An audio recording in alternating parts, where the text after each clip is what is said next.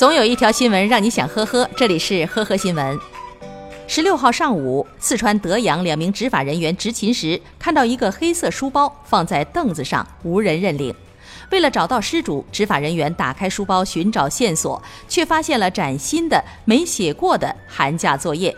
执法人员介绍，书包里面还有一张学生基本情况表，写了名字、身份证、联系电话等详细信息。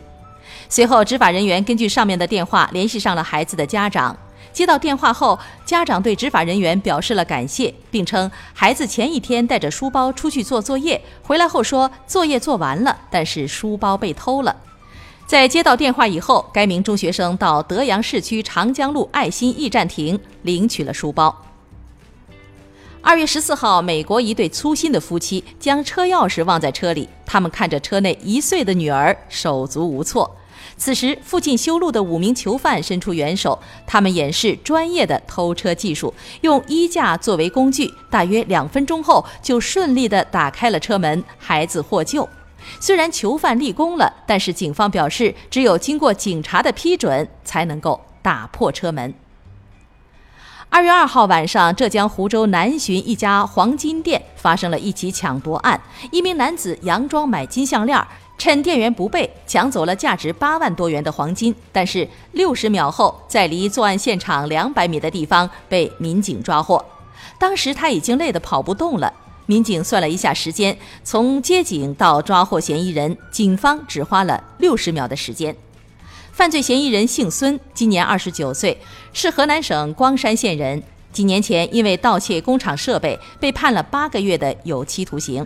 前不久，孙某某失业，又因沉迷赌博欠下了一屁股债，于是，在春节前铤而走险。老郑在浙江沿海大陈岛海域从事黄鱼的养殖工作。二月五号大年初一的一早上，他开着船到养殖海域检查网箱内有无死鱼。一检查，一个网箱内已经没了黄鱼，他立即报了警。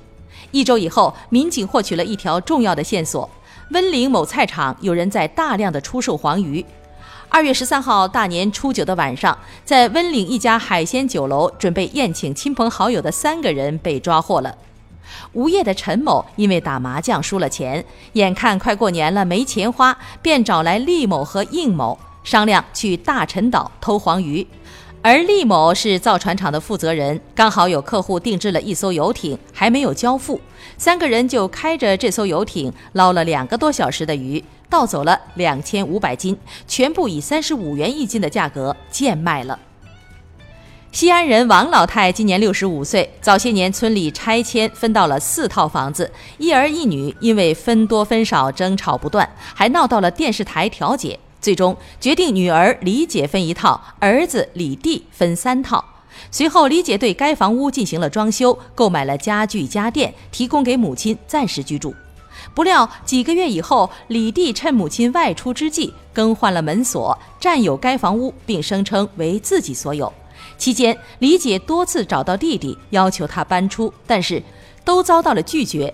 无奈之下，李姐一纸诉状，将弟弟告到了法院。感谢收听今天的呵呵新闻，明天再见。本节目由喜马拉雅和封面新闻联合播出。